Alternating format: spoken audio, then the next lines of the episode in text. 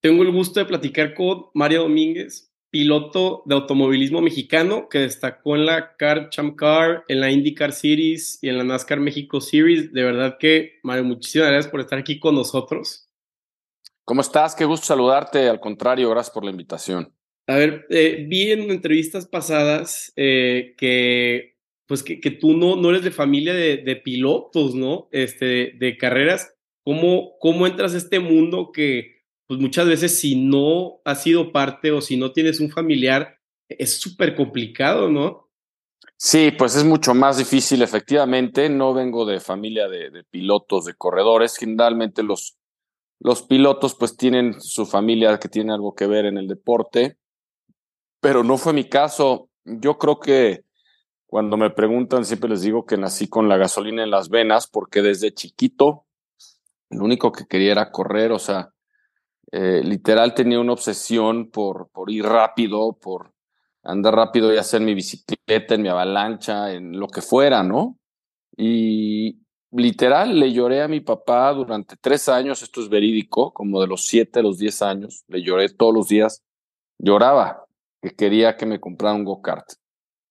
Finalmente, pues ya de un poco de la desesperación aceptó, me compró un go-kart allá en la pista de Cuernavaca, que todavía existe. Y así empecé a correr, empecé a correr ese año y ese año quedé campeón nacional. Entonces a mi papá ya le gustó mucho, vio que yo tenía eh, talento y facultades y desde entonces pues me empezó a apoyar muchísimo en los go-karts para pues seguir haciendo lo que más me gusta. Claro, porque a esa edad me imagino que eh, el hecho de que tú quieras estar en carreras o algo, necesitas el apoyo de tus papás, porque es quien te lleva los fines de semana, este, el, tema de patrocinios, ¿no? Entonces, mucho, o sea, es un apoyo, o sea, si tu papá no te hubiera apoyado, hubiera sido mil veces más complicado, ¿no? Pues hubiera sido imposible, más bien. Sin duda alguna, a esta edad, pues los papás, los que son los patrocinadores, como tú bien lo dices, el que te paga, te lleva, te trae, etcétera y tuve la fortuna de que pues tuve mucho apoyo de mi papá, obviamente, de toda mi familia y desde pequeño pues eh, siempre ha sido complicado también por lo mismo, ¿no? Porque al no venir de, familia de pilotos pues hay muchas cosas que no conoces, no sabes y hay que aprender en el camino, pero pues definitivamente por eso siempre digo, ¿no? Que es importante que apoyen a, a, sus, a sus familiares, a sus amigos, a, a la gente que, que, conocen que tienen algún talento para algo, que los apoyen porque desafortunadamente por esa falta de apoyo muchas veces se desperdician estos talentos. Claro, y alguna vez escuché, y, y no sé si, si estoy en lo correcto, que también un problema muy grande en el tema de, pues, de las carreras en México es que no hay estos incentivos fiscales para que las empresas te apoyen, ¿no? O algo, algo por el estilo. Bueno, sí existe, de hecho, sí, sí es deducible de impuestos el patrocinar autos de carreras, es publicidad. Entonces, sí, para cualquier empresa, el, el, apoyar a un deporte, un deportista, lo que sea, eh, se, existe la deducción, de, deducción como publicidad, como parte de su gasto publicitario de la empresa. Claro, no, sí. Ahora, este, tú estabas en, en, en go-karts, ganas eh, en México. ¿Cuál fue como, como el siguiente paso, ¿no? ¿Cuáles son las siguientes rutas? Pues sí, exactamente, ahí es donde viene el problema. Corrí varios años go-karts, fui muchas veces campeón nacional, pude correr también, me llevó mi papá a correr a Europa con mucho esfuerzo, mucho sacrificio. En alguna ocasión hasta para poder ir tuvo que vender su coche de, calle para que le, le, alcanzara y pudiéramos pagar el viaje y los gastos que incurría correr allá pero eh, pues el problema, digo, hasta ahí le alcanzaba, ¿no? En los go-karts, pero el problema viene cuando quieres dar el paso a los coches grandes, pues ya no hay cartera que alcance.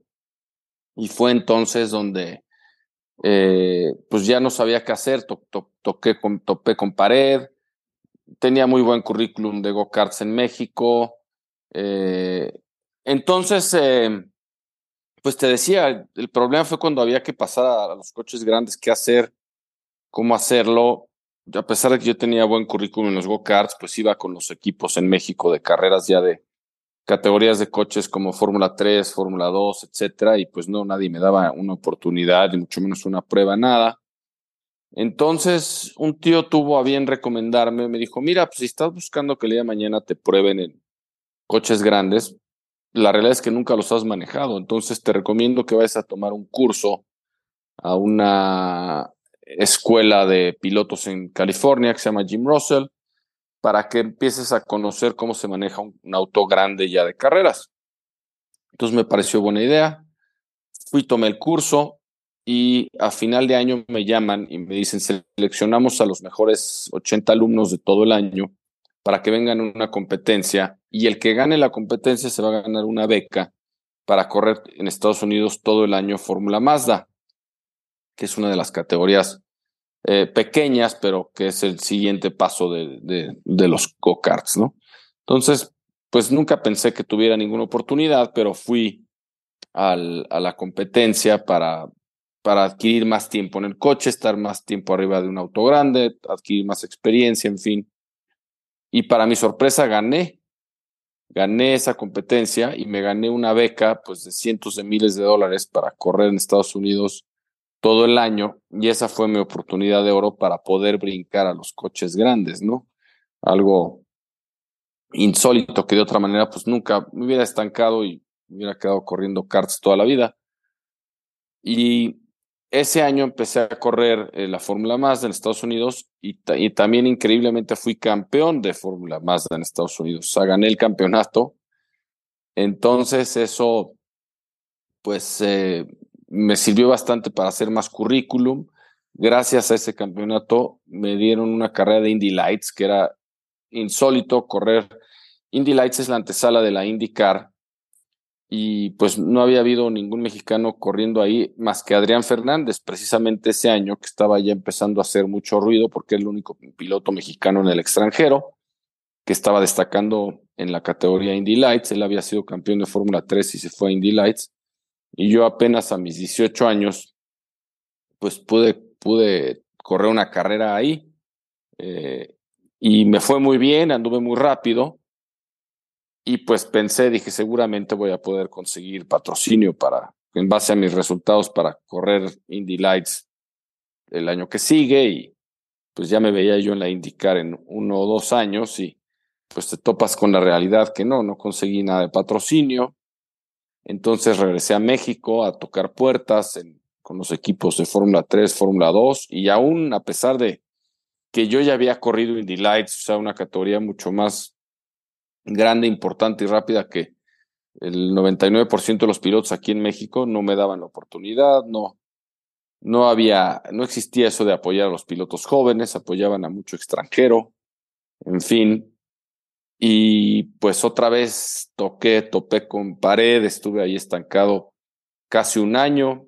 De pronto un equipo pequeño eh, que empezaba con Fórmula 3 me dio la oportunidad. Y así empecé eh, con equipos pequeños que necesitaban un buen piloto, pero que no lo podían pagar un gran sueldo o algo. Y con esos equipos empecé a dar resultados, a ganar una carrera por aquí, otra por allá. Y así fui creciendo dentro del, automovilismo nacional. Ahora, en, en ese momento, eh, Fórmula 1 no era lo que es ahorita, ¿verdad? Me imagino, o, sea, o, según yo, el, el, auge o la tirada es indicar, Fórmula 1 no era lo, lo, que es ahorita. Te voy a explicar lo que, lo que sucedió y por qué la indicar se volvió en ese momento eh, pues la categoría vista por los mexicanos favorita y, y se hizo muy popular en México. Sí, la Fórmula 1 en ese momento era la, pues la tirada. Pero em, a raíz de que, y, pero había, había pasado muchos años de que no había un piloto mexicano en Fórmula 1, estuvo Rebaque en 82 en Fórmula 1 y después vino el, el, Gran Premio de México que trajeron los hermanos Abed de 1986 a 1992. Yo te estoy hablando del año 92. Entonces sí, la Fórmula 1 era, era la tirada, pero era pues, un sueño imposible porque desde antes de Rebaque solo los Rodríguez o Moisés Solana habían corrido Fórmula 1. Entonces Adrián Fernández eh, se va a correr a Estados Unidos Indy Lights empieza en la IndyCar haciendo algunas carreras en 93, 94 ya está de planta, entonces se empieza a convertir muy popular la categoría. Eh, ya empiezan a sacar las, carreras en televisión nacional. Eh, después de Adrián entraron otros pilotos mexicanos apoyados por Herdes. Entró Carlos Guerrero. Un tiempo después lo, sustituyó Michel Jourdain. Y pues al estar Adrián y Michel corriendo en Estados Unidos, se hizo muy popular la IndyCar. Al grado de que en el 2001 deciden traer una carrera de, de, la Indy, que en aquella época se llamaba la, la Champ Car o la Kart World Series, a Monterrey, al Parque Fundidor de Monterrey. Se hace todo un, un autódromo, en fin, para poder albergar la carrera. En 2002 viene el Gran Premio de México en el Autódromo Hermanos Rodríguez y empieza a suceder en esa época lo mismo que ahorita vemos con Fórmula 1 con Checo Pérez, ¿no? Que todo mundo está pendiente de las carreras, todo mundo las está viendo, hay carreras en México, entonces genera un auge y un interés impresionante por la Indy y la Fórmula 1 pues no, no la veían, pues no había mexicanos. Yo entro a correr, me da la oportunidad, Herdes primero me mandó a correr Indy Lights en 99, Luego me dan la oportunidad en 2002 de correr para ellos en la categoría. Entonces ya éramos tres mexicanos, Adrián Fernández, Michelle Jordain y yo. Y los tres nos iba muy bien, teníamos buenos resultados, ganábamos carreras y se, se vuelve un gran, grandísimo auge de, la categoría durante varios años en México. Y pues por eso es que la Fórmula 1 no era popular. De hecho, cuando yo me quise ir a Fórmula 1 en 2005, hice unas pruebas ahí con el equipo Jordan, pero cuando iba a pedir patrocinio, las empresas me decían, es que pues nadie ve Fórmula 1, todo el mundo ve la Indy. Y les dije, sí, no la ven porque no hay un mexicano ahí, espérense que esté yo y la van a ver, ¿no? Claro. Pero pues no, no sucedió y ya ahorita ya vimos el, pues el efecto que causa como en cualquier deporte. Cuando tienes un mexicano exitoso en cualquier rama, los mexicanos siempre estamos pendientes y lo volteamos a ver y, interesados en sus resultados. Y pues en el momento que entró Checo, eso del día de mañana desencadenó que hubiera gran premio en México y pues toda la historia que ya conocemos, ¿no? No, claro, y si estas empresas hubieran tenido un poquito de visión, se hubieran dado cuenta que Fórmula 1 del futuro y, y pues te hubieran tenido ahí, ¿no? Pero sí, cierto, yo me acuerdo que más chico veía la IndyCar con mi papá y, y pues las estrellas eran que Castroneves, este, Eti, eh, el, el Fórmula 1 era más como un nicho este, de mis papás que les, que les encantaba Ayrton Senna, pero, pero ya más allá, o sea, los chavos, yo no me acuerdo muy, muy bien haber visto de joven, de más chico, una Fórmula 1 más que chance el premio de Mónaco, pero, pero era Indy. Exactamente, la gente veía la Indy porque estábamos ahí los mexicanos. Y ahora, ¿cómo ves este, eh, ahorita a todas las futuras o las nuevas generaciones, tipo pues Howard, pues como Esteban Gutiérrez en su época, este Chico Pérez, este, ¿sientes algún, quiero pensar que sientes algún tipo de orgullo que todos ustedes, este, la vieja escuela, fueron como este ladrillito que se fue construyendo para, para lo que es ahorita el, el, Gran Premio de México o ¿sabes? O sea, obviamente ustedes fueron parte o son parte de la historia de porque ahorita la Fórmula 1 es un super auge del país, ¿no? Sí, sin duda, pues nosotros y las empresas que nos apoyaron sembraron el camino para lo que está pasando el día de hoy. Eh, al apoyarnos, pues cuando estaba el auge con, con Adrián, Michel y conmigo, pues de ahí salió una muy buena camada de pilotos, se creó mucho interés en el automovilismo al igual que se ha creado ahora con, con la Fórmula 1 y con Checo, ¿no? Al grado de que tenemos, por ejemplo, a Patricio Ward, que bien lo mencionaste, que corre en la IndyCar, que pues ahorita es el líder del campeonato, eh, algo insólito, está ganando carreras, es contendiente a ganar todas las competencias, pero como no hay carrera de Indy, entonces tampoco se ha popularizado tanto, es decir, creo que Howard no recibe el crédito que se merece, porque sin duda alguna, pues es lo que está, sus resultados y lo que está logrando es insólito, es fantástico, Eh, también tienes a Daniel Suárez en la NASCAR, que es la categoría más importante en Estados Unidos y también es un piloto que siempre está peleando los primeros lugares. Checo Pérez en Fórmula 1. O sea, estamos viviendo una gran época del automovilismo mexicano porque tienes a pilotos que están destacando en las tres categorías más importantes. Claro. Ahora, cuando tú estás en la Indy, ¿había algún tipo de pista que, que tú preferías? Chance superóvalos, óvalos, circuitos callejeros. Me gustaban mucho los callejeros. Eh, es muy divertido y es un gran reto correr en los callejeros. En la Indy corríamos muchos, muchas pistas callejeras y el ambiente es muy divertido porque estás corriendo en medio de la ciudad. Las pistas, pues muy difíciles, no te permiten errores porque estás corriendo entre las bardas. Entonces, los callejeros me gustaba y me iba bien generalmente. ¿Y alguno que, te haya, cuál era el más divertido? ¿Cuál era la pista que, que más, más te, te encantaba? Pues mira, el Autódromo Hermanos Rodríguez me gustaba mucho, fíjate, antes de, que lo modificaran con esta configuración de Fórmula 1, era un, autódromo mucho más rápido, curvas mucho más rápidas. Ahora lo han hecho muy, lo hicieron muy lento para adaptarse a las reglas de Fórmula 1. Eh, me gustaba mucho el autódromo como era antes. Y sí, había muchas pistas que me gustaban, este, de las callejeras, me gustaba Toronto, eh, Australia era mi favorita, la pista de Australia callejera era espectacular, muy larga ahí junto al mar, en una ciudad que se llama Surfers Paradise, preciosa, yo creo que Australia era mi favorita. Oye, y, pero platícanos un poco más de la Indy, porque eh, estás, no sé, en las pistas, estás en Indianápolis, estás con pues, puro americano, ¿no? Que preponderantemente pues, son americanos, blancos, este, o chance, me estoy yendo mucho al estereotipo, y luego ven un mexicano compitiendo y dice, de qué, o sea, que se sacaban de onda o, o, se les hacía algo muy normal, por lo mismo que ya habían otros eh, competidores, o era un shock cultural para ellos ver pues, un, un, mexicano, ¿no? Tan metidos dentro, no sé, de Indiana o, o de estos estados, este, que pues tan, son muy místicos o que no hay tanto turismo Tú dices rednecks, pues fíjate que no tanto. El redneck es, más en NASCAR. es más en NASCAR. La Indy es muy, es muy internacional. De hecho, corríamos muchas carreras fuera de Estados Unidos. Ahora ya no tanto, pero corríamos en Japón, en, en eh, bueno, Canadá, obviamente, Australia, en Alemania, Inglaterra, Holanda, Bélgica. Eh, había muchas carreras fuera de Estados Unidos. ya, Indy era, era mucho más este, internacional. También este, te tocó Danica Patrick, ¿no?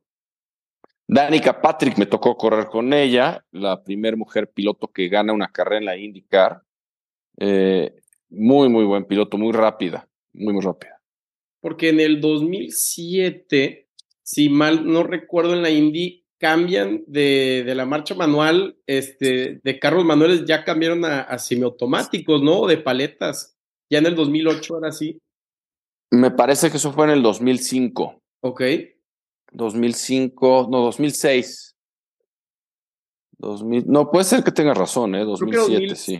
Bueno, digo, sí. te tocó a ti la, la transición de, 2007. Antes era manual, que era, a mí me gusta mucho más manejar un coche manual eh, y eran los cambios secuenciales, es decir, no eran en H, sino eran para abajo y para arriba, para atrás, para, para adelante y para atrás, ¿no?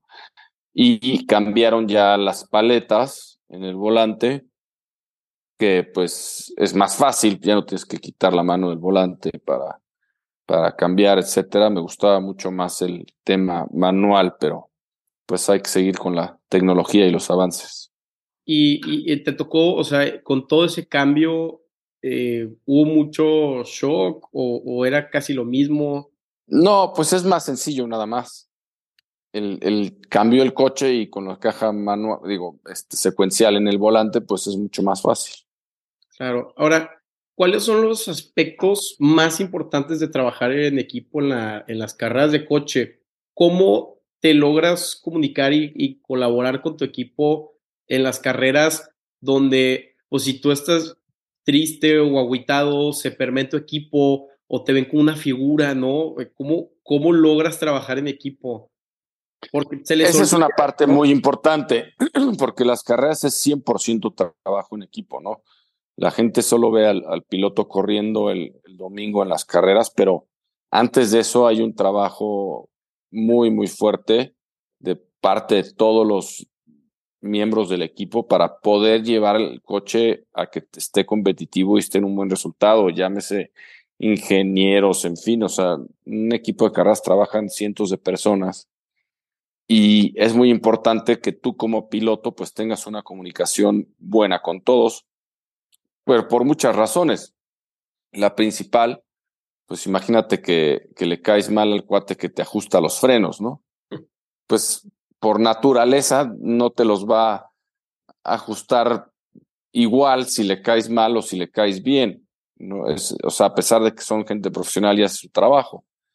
Entonces sí, es igual que en las empresas y en todos lados, el, trabajo en equipo, en, en, el automovilismo sobre todo, pues es lo más importante, es crear una buena relación con tus ingenieros, con tus mecánicos, una buena armonía dentro del equipo, para que todos funcionemos como una sola pieza y podamos lograr el, el objetivo y el resultado deseado para todos.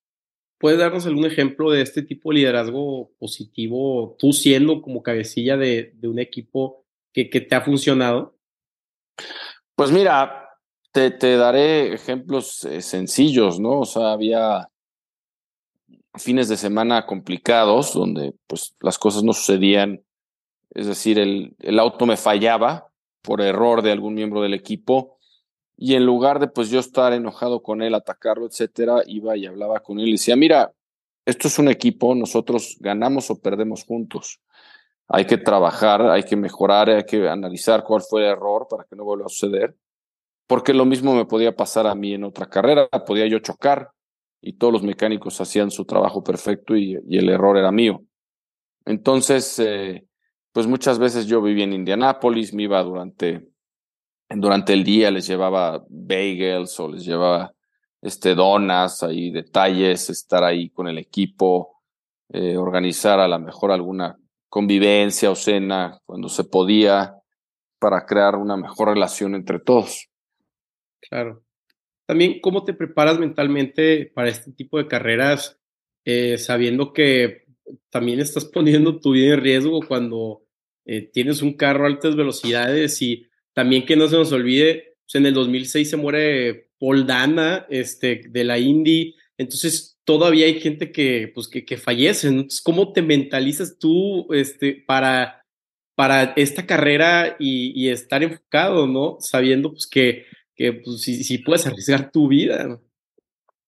Pues sí, mira, yo creo que ningún piloto se sube un coche pensando que, que, es decir, que le puede pasar algo sí sabemos que es un deporte de alto riesgo, no como la gente cree. Correr coches hoy en día es muy seguro. Las medidas de seguridad han cambiado mucho, los autos, las pistas, todo está mucho mejor hecho y diseñado para un grave accidente. Sigue siendo un deporte de alto riesgo, pero no, no es como antes en los 70, 60 que, pues sí, a cada rato había un accidente fatal era mucho más peligroso, los autos no tenían nada de seguridad, las pistas menos. Entonces, hoy en día correr un coche de carreras es mucho más seguro. Pues la realidad es que yo me enfoco en no en si me va a pasar algo, sino más bien en tener un buen resultado. Eso es mi verdadera preocupación. Cada vez que corro, mi mayor preocupación es dar lo mejor de mí, hacerlo bien y tener un, un resultado, o sea, ganar la carrera, en fin. Claro. Ahora, también vi que te entrevistaron y hablaste un poquito sobre tu Ferrari 328 GTS. ¿Nos quieres eh, platicar un poco dónde encuentras este carro? Eh, eh, ¿Por qué específicamente decidiste comprar este Ferrari? Que, que, está precioso, ¿no? Sí, es un coche que siempre fue mi sueño. Dije, algún día voy a tener uno porque desde chiquito yo crecí viendo una serie que se llamaba Magnum PI De un detective que estaba en Hawái y él manejaba un Ferrari 308. Entonces, pues desde ahí, pues me volví fanático del coche, me encantó Y después en 86 salió el 328, que es prácticamente el mismo coche, pero con una línea un poquito más, eh, pues, modernizada, más rediseñada, más redondeada. Dije, wow, pues este es el coche de mis sueños. Y desde chiquito dije, algún día, el primer dinero que gane, lo que sea, me voy a comprar un coche de esos, eh, aunque no tenga para irme a comprar una hamburguesa para comer después, ¿no? Pero dije, algún día. Y en el 2002, este, pues que ya empecé a ganar un poquito más, estuve busque y busque uno hasta como un año hasta que encontré uno en Washington, obviamente usado. Estoy hablando de un coche que es 1987 y en el 2002 lo encontré y estaba pues como lo quería, rojo con interiores negros, perfectas condiciones, seis, millas y me compré el coche de mis sueños. Y ya que me llegó a Indianápolis, que ahí vivía yo, me quedé a dormir adentro del, coche de la alegría. ¿Cómo negocias con este chavo en, Washington? Eh, porque, a, ver, este carro diseñado por Pininfarina, por Leonardo Fioravanti, este señorón que, que yo creo que puso a los carros Ferrari en, en el siglo, pues en los ochentas, ¿no? Desde el Dino hasta el F40, pues este, este hombre fue un genio, ¿no? Entonces, ¿cómo tú logras negociar con, con este chavo de, de Washington para que te deje eh, comprar su carro, que pues, es una piecesota, ¿no? Pues fíjate que eh, en esa época no era un coche muy valorado, pues. Y ahorita que lo traes en, en México, ¿se puede tener un Ferrari en, en, las calles con los baches? ¿Gastas mucho en, en llantas o, o, lo tienes nada más en ciertas rutas? Pues sí es una bronca, ¿no? Los baches, los topes, en fin, con cualquier coche, no solo con un, un Ferrari, pero este es un poco más alto, entonces sí pasa bastante bien los baches y, los topes y todo. Claro. Ahora, estuviste también cuatro años sin competir en algún tipo de carrera, ¿no? Y luego te pasas a la temporada 2014 de, de NASCAR México. ¿Se podemos saber qué pasó en estos cuatro años que, que no estuviste compitiendo? Sí, por falta de patrocinios, en fin, de, de, dinero, de, de, de, lo que siempre sufrimos los pilotos, ¿no? Que las empresas nos apoyen, pues no pude correr nada. En 2014 me da, la, me invita a correr la, el equipo Canels en la NASCAR México, que es el mejor equipo de NASCAR eh, en la historia, y acepté porque iba a estar también con el mejor ingeniero que, que existe en México, con quien había yo trabajado antes, que es Ramiro Fidalgo, y pues eh, entré entonces en la NASCAR México y desafortunadamente me fue muy mal, caray. Es una categoría muy difícil, muy competitiva, donde entras a correr con pilotos que llevan haciendo lo mismo más de 10 años. Cuando te digo lo mismo, es el mismo coche, misma pista, mismo todo. Y entrar a dar un buen resultado desde el primer año es complicado y solamente estuve un año y ya no, ya no seguí en la NASCAR México. Claro, algo, o, pues digo, como tu familia no estaba en los carros, en este mundo automovilístico, si fue chocar con muchas paredes, entonces, para algún, alguien, algún joven que tenga este sueño de, de las carreras, este, del mundo automovilístico, algo que, que ya aprendiste o que le pueda recomendar a la gente que nos está escuchando desde el tema de haz esto, yo me metería primero este, a este circuito, esta serie, o, cómo buscar patrocinios, ¿no? ¿Qué es lo que más se batalla aquí? Sí, es complicado. Mira, lo primero es que nunca se den por vencidos, ¿no? Que siempre sigan sus sueños, luchen por lo que quieren hacer, porque todo se puede lograr.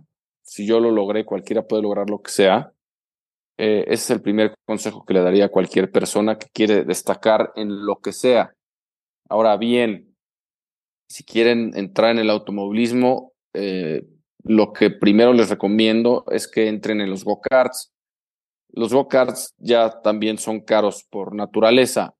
Eh, hay pistas actualmente, como por ejemplo Go-Kart Manía o K1 Speed, que son pistas de go-karts eléctricos, muy divertidas, que te dan muy buen manejo y hacen también ellos eh, campeonatos internos de carreras. Es una forma muy económica de entrar, de divertirte, de ver si tienes talento, porque a lo mejor pues no lo tienes. Entonces ahí te puedes dar cuenta de muchas cosas.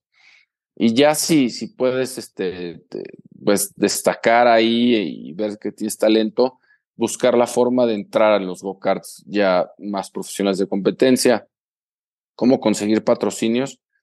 Pues al principio, sobre todo donde pues, tú vas a correr en competencias que no tienen gran difusión, como por ejemplo una carrera de go-karts, pues necesitas hablar con tus amigos, amigos de la familia, que si el tío, que alguien que tenga algún negocio, lo que sea, ¿no? un restaurante, una cafetería, una refaccionaria, y decir, bueno, pues apóyame con la inscripción de esta carrera, apóyame con las llantas, apóyame con la gasolina, apóyame con el, eh, el viático, lo que sea, y así ir juntando pues, un poquito para que puedas empezar a solventar esos gastos.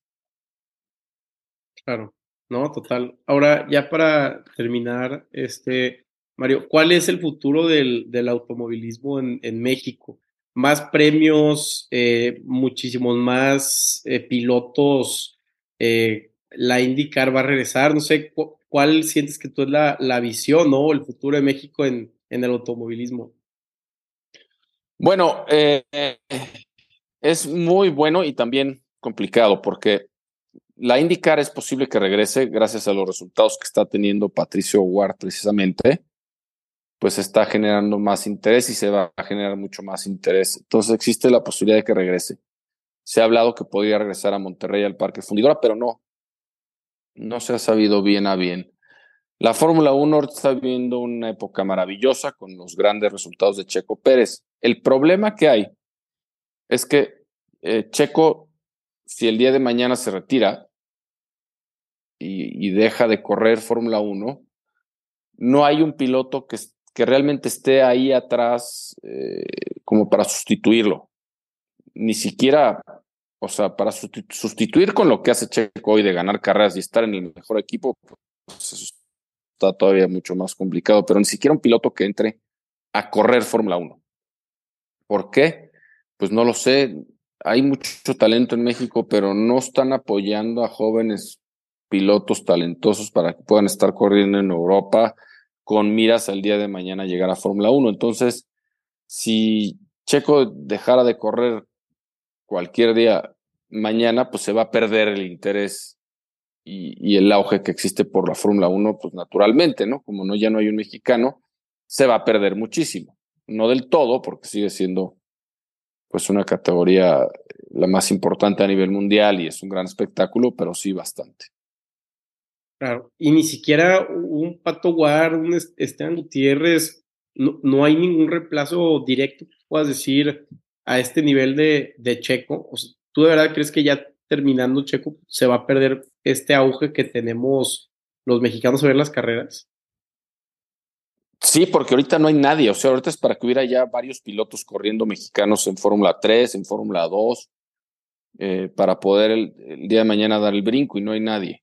Eh, destacando. Hay un chavo muy bueno eh, que apoyamos, se llama Noel León. Está corriendo en la, va a correr este año en la Eurocopa en, en Europa, pero pues le falta también lo mismo, apoyo, ¿no? No lo tiene. Él podría ser un gran candidato, pero pues se necesita que lo apoyen. Esteban, pues ya estuvo, ya que regrese lo veo prácticamente imposible. Pato Ward tiene todo el talento para el día de mañana dar el brinco a Fórmula 1, pero no creo que su equipo, que es McLaren, que también tiene equipo en Fórmula 1, se lo quiera llevar por muchas razones. La primera, porque es el piloto que ahorita les da los resultados en la IndyCar. Entonces, si quitan a Pato, no tienen a otro como él que se los dé. Sería un grave error, porque tienen al, al piloto indicado ahí. Si se lo llevan a Fórmula 1, pues va a pasar unos dos, tres años en desarrollarlo, porque no va a llegar a dar resultados al día, del día siguiente. O sea, toma un tiempo el desarrollo de un piloto en una categoría nueva. Entonces también veo complicado que el día de mañana Pato pueda brincar, aunque ya ha hecho pruebas, le ha ido muy bien, con McLaren en todo, pero creo que ahorita el panorama para que haya un piloto Fórmula 1, otro mexicano en el futuro está complicado. Claro. Perfecto. Pues Mario, otra vez muchísimas gracias por tu tiempo, por, por platicar y pues estamos a la hora de ¿no? Gracias a ti, te mando un fuerte abrazo y saludos a todos. Gracias.